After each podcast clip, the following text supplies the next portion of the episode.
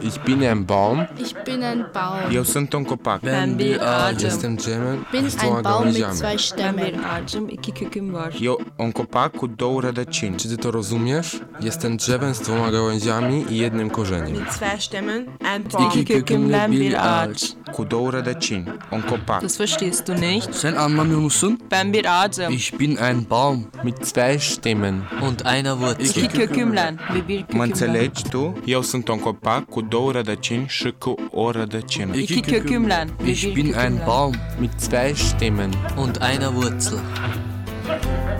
Du fragst mich, wie ich heiße? Du fragst, wo kommst du her? Bist Christ oder bist Muslim? Das ist doch einfach scheiße. Das macht doch keinen Sinn. Glaubst du, du weißt jetzt wer? Du weißt jetzt, wer ich bin? Du weißt jetzt, wer ich bin? Ich bin kein Zwar, noch Aber. Ursprünglich aus, doch hier. Ich, bin allein Inhaber von einem Teil von, dir. einem Teil von dir. Bin Türke. Serbe. Kosovar. Und ich denke, Bipolar ein Pendler zwischen Welten. und lasse beide gelten. Ich spreche mit zwei Zungen. Es ist schön und E schwer. Tylko jedna dusza z Ich spreche mit zwei Zungen. Und beinahe wäre mir Als Sprachkulturnomade. Integration, Trotz Migration. gelungen. Es ist schön und doch schwer, zwei Seelen zu haben. Sen bir tanesini seçmemi istiyorsun. İki tane ruhtan bir tane. Tylko jedna dusza z dwóch. Mam jeden korzeń. frumos și chiar greu. Două suflete Du willst, dass ich eine wähle? nur eine Seele von zwei. Dwie gałęzie. Jedno serce. Benim bir köküm var. İki tane kök, Ich habe eine Wurzel. Zwei Stämme? ein Herz. Und zwei Seelen. Tu vrei să aleg una, numai un suflet din două. Bir tane kalp ve iki ruh. Eu am o rădăcină, două rădăcini, o inimă și două suflete. Und will nicht wählen. Nie wählen müssen. Și nu vreau să aleg. Niciodată să nu aleg. Ve seçmek istemiyorum. Hiçbir zaman seçmek istemiyorum. I dwie dusze. I nie chcę wybierać. Nigdy wybierać. Nie wählen müssen. Was ist das Heros-Projekt? Welche Erfahrungen macht das Heros-Projekt in Duisburg, das mit Jungen zum Thema Unterdrückung im Namen der Ehre arbeitet? Eingeladen vom White Ribbon Österreich spricht Burak Yilmaz im Gender Talk Kampf und Krampf mit der Ehre als Gruppenleiter im Heros-Projekt von seiner emanzipatorischen Arbeit mit Jugendlichen im Kontext sogenannter Ehrkulturen. Danke für die Einladung nach Wien. Ich bin heute Morgen relativ früh aufgestanden, um durch die Stadt zu laufen, weil es für mich natürlich immer wieder ein Highlight ist, in einer Stadt unterwegs zu sein, die im Gegensatz zu Duisburg sehr, sehr schön ist. wollte aber mit einer Sache einfangen, die ich mit Ihnen teilen wollte, wenn es um ähm, Geschlecht geht und den Zustand der Gesellschaft. Ich hatte jetzt die gesamte Woche Workshops im Gefängnis in Nürnberg mit jungen Männern zum Thema Gewalt. Und die erste Frage, die mir eingefallen war, als ich den Raum betreten habe, beziehungsweise das Gefängnis, war, warum sind hier eigentlich nur Männer?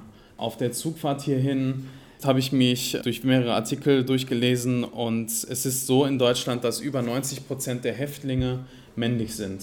Und das wollte ich einfach nur mal mit Ihnen teilen, weil mich dieser Gedanke seit heute Morgen umtreibt und natürlich auch vieles mit unserer Arbeit und auch mit meiner Arbeit zu tun hat. Ja, was ist Heroes? Heroes gibt es in Duisburg seit 2011. Der Untertitel des Projektes lautet Gegen Unterdrückung im Namen der Ehre. Und was wir bei Heroes machen, ist, dass wir jugendliche Multiplikatoren ausbilden zum Thema ähm, Gleichberechtigung, die ein Training von zwei Jahren bei uns absolvieren. In diesen zwei Jahren werden sie sensibilisiert für das Thema Sexismus. Sie entwickeln eine Haltung, bekommen am Ende der zwei Jahre ein Zertifikat und mit diesem Zertifikat sind sie quasi berechtigt, Workshops an Schulen zu machen. Wir sind angesiedelt in dem Jugendzentrum Zitrone, das ist in dem Duisburger Stadtteil Duisburg-Obermarxloh. Obermarxloh hat ein, ja auch nicht nur medial, sondern auch gesellschaftlich gesehen, ein sehr ähm, einseitiges Image. Und dieses einseitige Image kommt natürlich auch bei vielen Jugendlichen an. Viele Jugendliche beschweren sich darüber in unserem Stadtteil, dass sie ähm, häufig negativ markiert sind ähm, durch sogenannte Negativschlagzeilen. Dass eigentlich Journalisten immer nur dann in unseren Stadtteil kommen, wenn es irgendeine Sensation gibt. Und natürlich, dass eben die mediale Berichterstattung sehr, sehr zuschreibend ist. Und das koppelt sich natürlich mit ähm, Diskriminierungserfahrungen einiger Jugendlicher, die sie machen, sei es in der Schule oder sei es auch manchmal äh, mit der Polizei. Das heißt, sie wachsen eigentlich in einem Stadtteil auf. Ein Jugendlicher, der hat ähm, letzte Woche eigentlich ein sehr schönes Zitat genannt. Der meinte, man hat das Gefühl, dass man nicht Teil der Gesellschaft ist. Und man hat das Gefühl, dass die Stimme, die wir haben, eigentlich nicht gehört werden möchte. Und ja, in diesem Zustand, also das ist der eine Zustand, der so, ein, so eine Art roter Faden in ihrer Biografie ist. Das ist halt natürlich auch ein Stadtteil, der ähm, ein Sinnbild ist für die Deindustrialisierung. ThyssenKrupp war in den 50ern und 60ern sehr aktiv im Duisburger Norden. Und durch den Abbau vieler Hütten wurde dieser, dieser Stadtteil und auch der gesamte Duisburger Norden und auch das Ruhrgebiet deindustrialisiert, was natürlich einherging mit Arbeitslosigkeit und auch mit viel Armut. Also das ist eigentlich so der Kontext, in dem die Jugendlichen bei uns im Stadtteil, viele, natürlich nicht alle, viele aufwachsen und ähm, ja auch eine relativ pessimistische Lebenseinstellung dadurch auch mit sich tragen. Ja, das ist die eine Seite.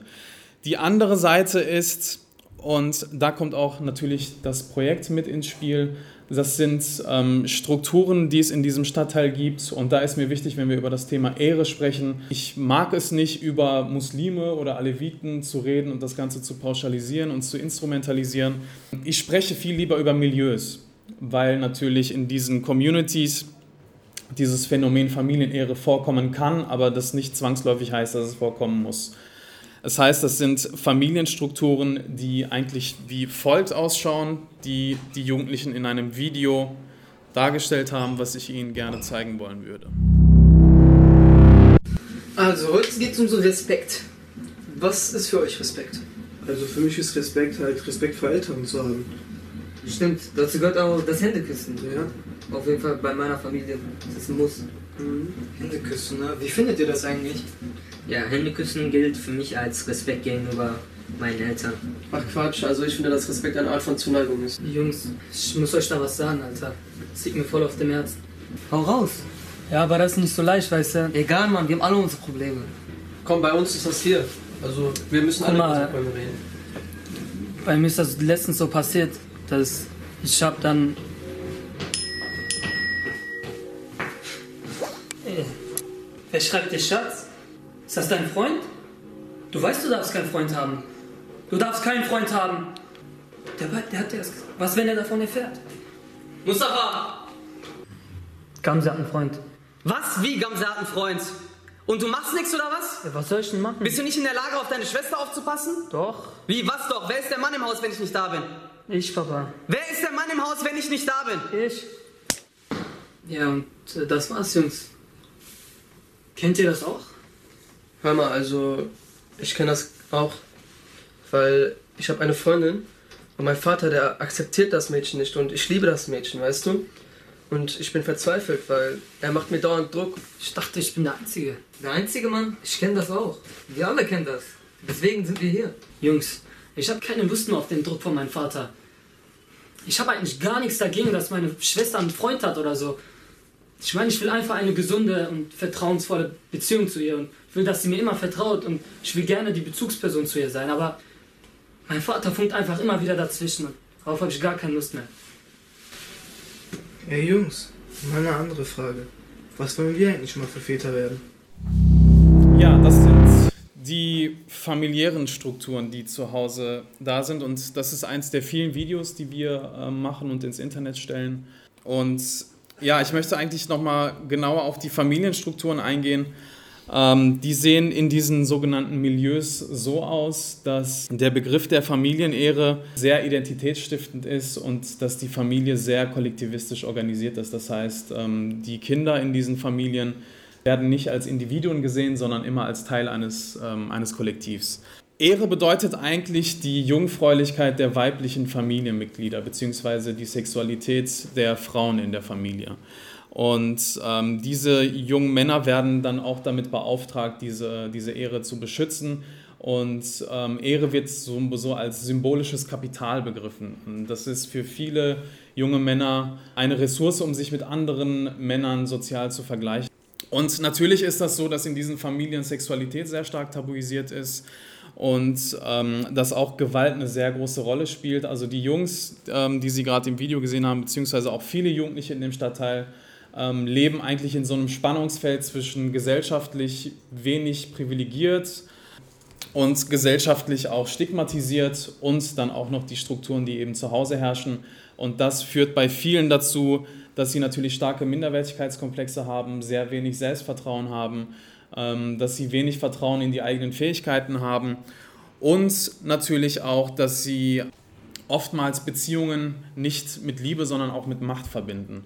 Ähm, dazu, können wir, dazu kann ich aber gleich noch später kommen. Ja, das, das Problem ist, dass zum Beispiel, wenn wir über dieses Phänomen sprechen, dass es für uns nicht um Kultur oder um Religion geht, ähm, weil das, was Sie gerade gesehen haben, das ist schlichtweg Gewalt.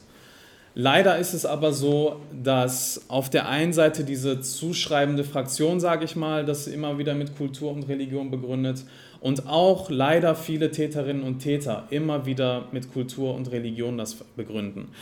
Ein Beispiel, die Jugendlichen, die ich jetzt die ganze Woche im Gefängnis betreut habe, haben ihre Tat ähm, mit Ehre begründet und immer wieder auch mit dem Label, das ist halt bei uns so, das ist unsere Kultur, das ist unsere Religion, um ihre Gewalt eigentlich zu legitimieren, weil wenn sie das Label Kultur und Religion benutzen, dann dürfen sie das nicht in Frage stellen.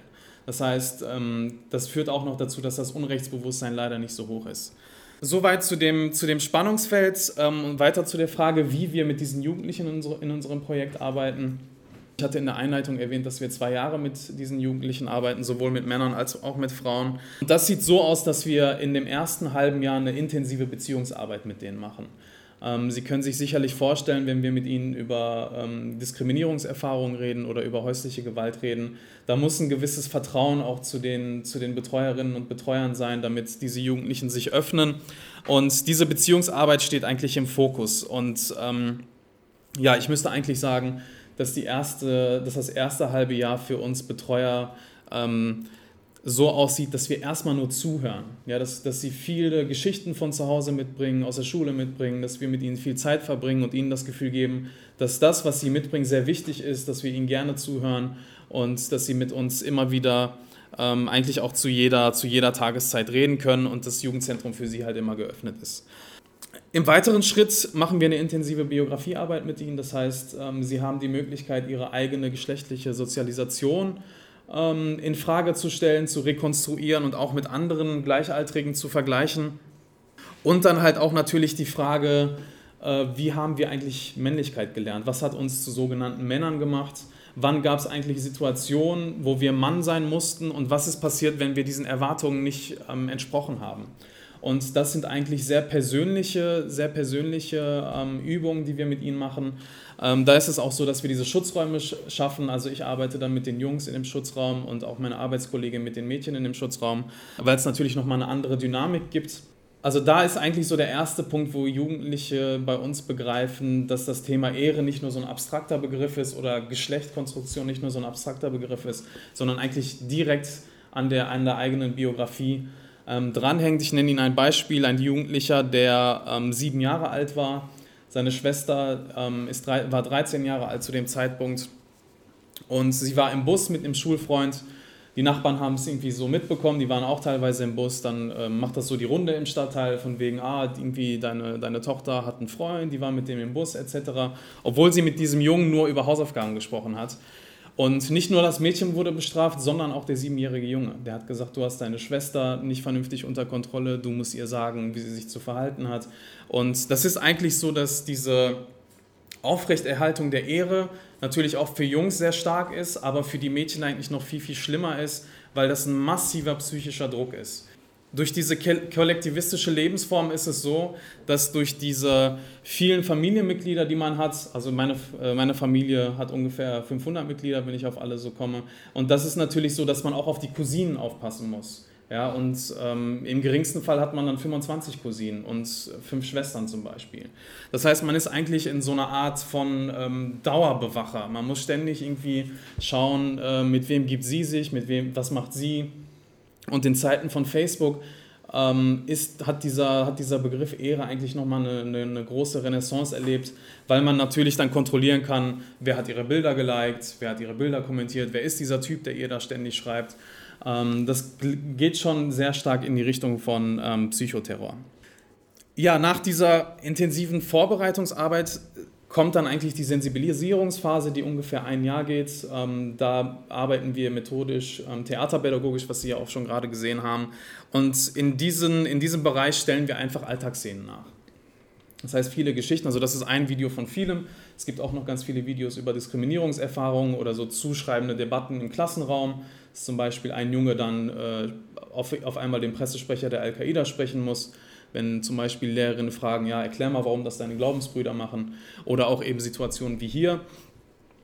Ähm, und in diesen Alltagsszenen, in diesem Spielen geht es eigentlich darum, dass sie durch dieses, durch dieses plakative Spielen Geschlechterrollen und Erwartungen analysieren können, dass sie gemeinsam auch ähm, Strukturen entwickeln oder auch ähm, alternative Rollenspiele entwickeln, wie man sich aus gewissen Situationen auch befreien kann oder wie man eine andere Position und Haltung einnehmen kann aber auch mal zu spüren, wie das für die andere Seite ist. Ich habe letzte Woche ähm, mit der Jungs- und mit der Mädchengruppe haben wir ähm, Szenen dargestellt.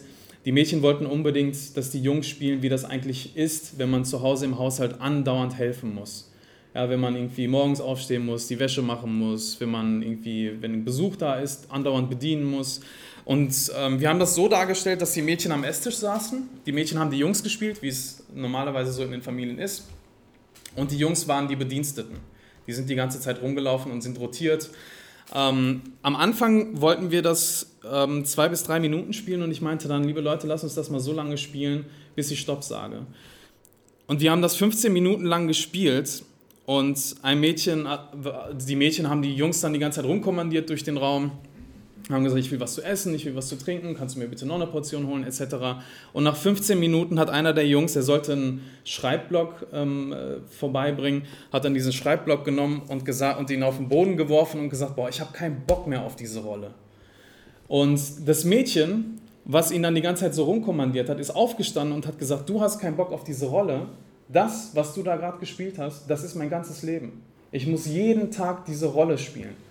Und das ist natürlich auch eine gute Möglichkeit, um auch ähm, viele Jungs zu sensibilisieren, wie das eigentlich ist, ähm, ja, in, diese, in dieser Kommandorolle zu sein, sage ich mal, aber auch auf der anderen Seite zu debattieren, wie war das für die Mädchen eigentlich, so eine Rolle zu haben, in der sie einfach ähm, mit, wie mit so einem Fingerschnipsen einfach die Jungs hin und her kommandieren und dass daraus dann natürlich auch sehr emotionale Debatten manchmal entstehen. Ja, und Ziel dieser, dieser Sensibilisierungsphase ist eigentlich, ähm, Machtverhältnisse in Frage zu stellen, Geschlechterverhältnisse in Frage zu stellen und aufzudecken, aber auch natürlich Opfersensibilisierung und ähm, Täterstrategien aufzugreifen. Ja, nach diesem Training hatte ich es ja schon erwähnt, dass Sie dann in Workshops sind und ähm, in Schulklassen dann diese Workshops machen. Und wir machen die Erfahrung, also wir machen in, an jeder Schulform, in, in, allen Bildungseinrichtungen Workshops, indem wir eben die Rollenspiele, die wir in dem Training entwickeln, dass sie die mit Gleichaltrigen machen. Ähm, und da passieren nämlich auch ganz viele interessante Sachen, dass wir natürlich eine sehr hohe Beteiligung haben, dadurch, dass der Ansatz der Peer Group Education bei uns ähm, sehr hoch angesehen ist. Und es sind natürlich Alltagssituationen, die kennen die Schülerinnen und Schüler von zu Hause. Also viele kennen das, wenn der Vater mal ein Auge zudrückt, wenn der Junge einen, einen, eine Person schlägt, aber sobald das Mädchen irgendwie Schimpfwörter benutzt, äh, wird sie direkt auf ihr Geschlecht angesprochen und äh, dass der Vater dann sagt, ja, du als Mädchen, du kannst gar nicht so reden, wobei es bei den Jungen dann irgendwie keine Rolle spielt. Und das sind eigentlich so Sachen, wo wir natürlich auch Rollenspiele in Bezug auf Ehre haben, aber in den Workshops schlagen wir das eigentlich um auf gesamtgesellschaftlichen Sexismus. Und es ist dann natürlich auch so, dass ja, da auch ganz interessante Diskussionen dann auch mit den Lehrerinnen und Lehrern entstehen. Es gibt natürlich einen gesamtgesellschaftlichen Sexismus, es gibt milieuspezifischen Sexismus und das Zusammenspiel zwischen den beiden, das merken wir ja auch gerade auf, auf politischer Ebene, ähm, das begünstigt sich und schaukelt sich halt immer wieder nach oben. Ja, und was auch noch wichtig ist, und das, das merken wir auch in den Workshops, dass die Themen, mit denen wir ankommen, die werden eigentlich kaum in der Schule behandelt. Was Gewaltsensibilisierung an sich angeht, sind viele Schulen im Ruhrgebiet ähm, sehr schwach aufgestellt. Ähm, die Lehrpläne sind sehr eng, die Lehrpläne sind vorschreibend. Wenige ähm, Lehrer haben einen Spielraum, da ihre, ihre eigenen Sachen zu machen. Und ähm, wenn wir dann in so einer Projektwoche kommen, merken wir eigentlich immer wieder, dass das Interesse sehr hoch ist. Und wir haben jetzt innerhalb der letzten Jahre haben wir es so gemacht, dass bevor wir überhaupt einen Workshop machen, gibt es erstmal im Optimalfall eine Lehrerfortbildung. Ähm, das heißt, wir bilden Lehrerinnen und Lehrer fort, wie sie mit diesem Phänomen auch umgehen, können. Es gibt eine intensive Nachbereitung und ähm, auch Kooperationsschulen, wo es dann zum Beispiel so ist, dass wir zweimal im Jahr bei den Achtern sind, bei den Neunern und bei den Zehnern. Ähm, das heißt, bevor diese die Kinder die letzten drei Jahre die Schule verlassen bzw. die Schule wechseln, gibt es ähm, alle jedes Jahr, ja jedes Schuljahr vier, vier Heroes-Workshops, auch zu, dem, zu, den, zu den eben genannten Themen. Und da komme ich eigentlich zu einem weiteren Spannungsfeld, was nämlich das Spannungsfeld ist, wie reden wir überhaupt über dieses Thema und wie können wir dieses Thema angehen, was ja sehr sensibel ist, teilweise tabuisiert. Ähm, es gibt viele Menschen, die überfordert sind, andere Leute, die das gerne mal pauschalisieren, instrumentalisieren. Und ich möchte Ihnen eigentlich zwei Felder vorstellen, die bei uns sehr schwer waren. Nämlich am Anfang haben wir es kaum geschafft, ähm, Workshops an Schulen zu bekommen, weil viele Lehrerinnen und Lehrer diese Arbeit relativiert haben. Ähm, sie fanden das Thema Ehre an sich schon sehr schwierig, weil viele auch Angst hatten, das in der Klasse zu besprechen, aufgrund der Emotionen, die dann irgendwie entgegenwirken können.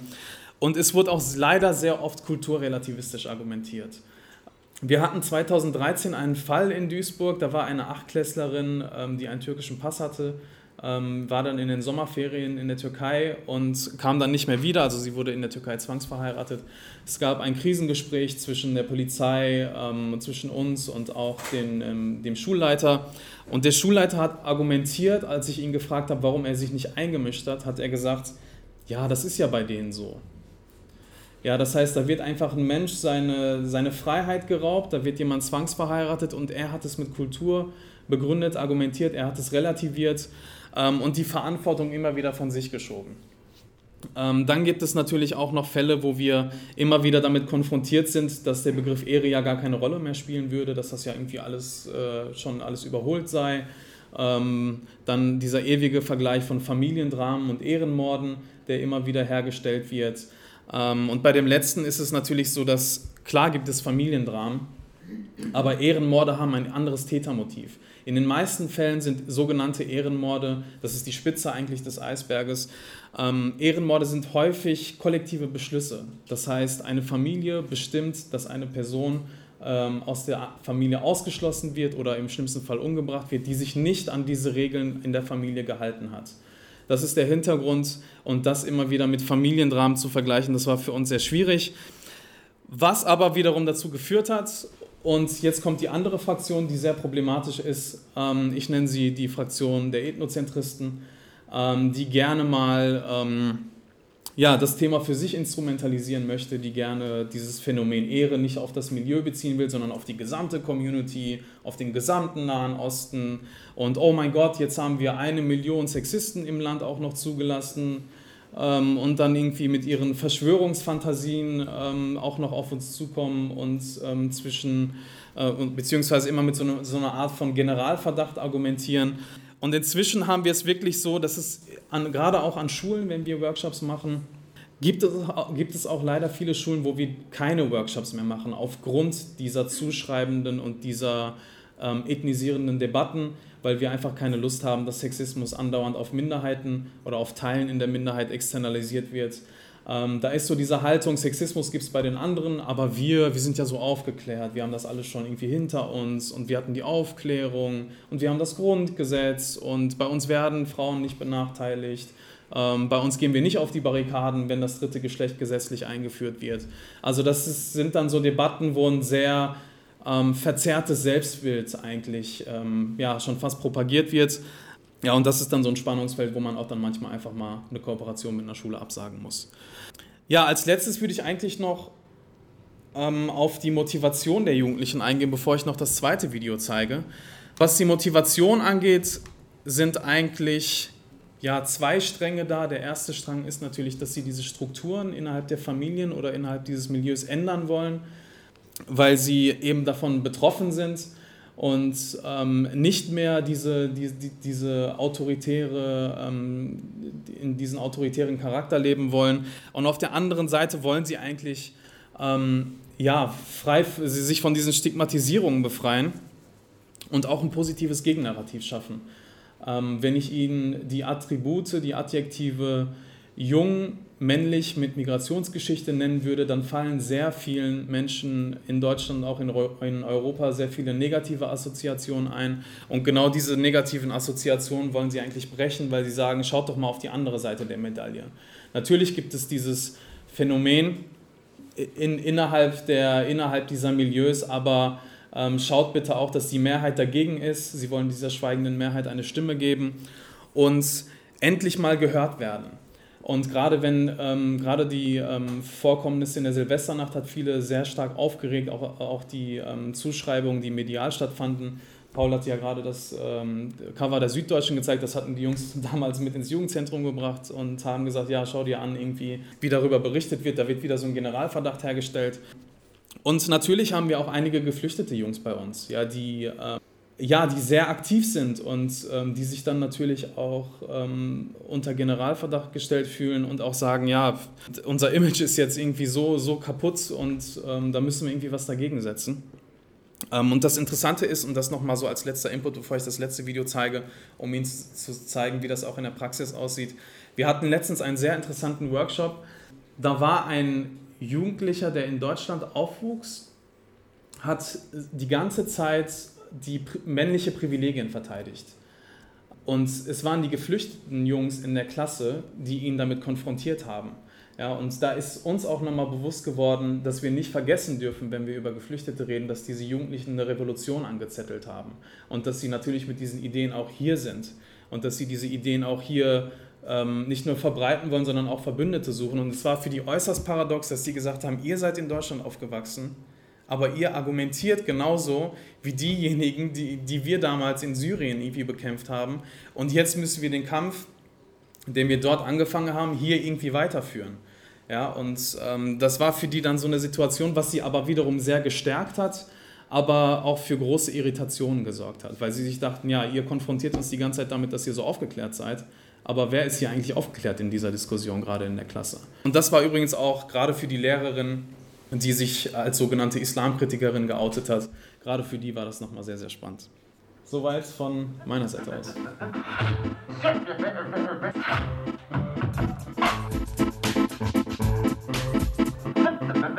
Ich bin ein Baum. Ich bin ein Baum. Eu sunt un copac. Ben bir ağacım. Jestem drzewem bin ein Baum mit zwei Ben Stämmen. bir ağacım, iki köküm var. Eu un copac cu două rădăcini. Czy ty to rozumiesz? Jestem drzewem z dwoma gałęziami i jednym korzeniem. Mit zwei Stämmen, ein Baum. İki kökümden bir ağaç. Cu două rădăcini. Un copac. Das verstehst du nicht? Sen anlamıyor musun? Ben bir ağacım. Ich bin ein Baum Mit zwei Stämmen. und einer Wurzel. İki kökümle ve bir Mă kökümle. înțelegi tu? Eu sunt un copac cu două rădăcini și cu o rădăcină. İki kökümle ve Ich bin ein. Baum Mit zwei Stämmen. und einer Wurzel. Du fragst mich, wie ich heiße? Du fragst, wo kommst du her? Bist Christ oder bist Muslim? Das ist doch einfach scheiße. Das macht doch keinen Sinn. Glaubst du, du weißt jetzt wer? Du weißt jetzt, wer ich bin? Du weißt jetzt, wer ich bin? Ich bin kein Zwar, noch Aber. Ursprünglich aus, doch hier. Ich, bin Alleininhaber von einem Teil von, dir. einem Teil von dir. Bin Türke, Serbe, Kosovar. Und ich denke, Bipolar ein Pendler zwischen Welten. und lasse beide gelten. ich spreche mit zwei Zungen. Es ist schön und E schwer. Tylko jedna dusza z Ich spreche mit zwei Zungen und beinahe wäre mir Als Sprachkulturnomade. Integration, Trotz Migration. gelungen. Es ist schön und doch schwer, zwei Seelen zu haben. Sen bir tanesini seçmemi istiyorsun. İki tane ruhtan bir tane. Tylko jedna dusza z dwóch. Mam jeden korzeń. du willst, dass ich eine wähle? Nur eine Seele von zwei. Dwie gałęzie, jedno serce. Ich habe eine Wurzel. Zwei Stämme. ein Herz. Und zwei Seelen. Tu vrei aleg una, numai un suflet din două. Bir tane kalp ve iki ruh. Eu am o rădăcină, două rădăcini, o inimă și două suflete. Und will nicht wählen. Nie wählen müssen. Și nu vreau să aleg. Niciodată să nu aleg. Ve seçmek istemiyorum. Hiçbir zaman seçmek istemiyorum. Sie hörten einen Beitrag von Burak Yilmaz zum Thema Kampf und Krampf mit der Ehre, aufgenommen und editiert Helmut Hostnick. Der Migration Rap entstand im Rahmen von Radiopoli mit Schülern und Schülerinnen der Polytechnischen Schule im dritten Bezirk unter der Leitung von Helmut Hostnick.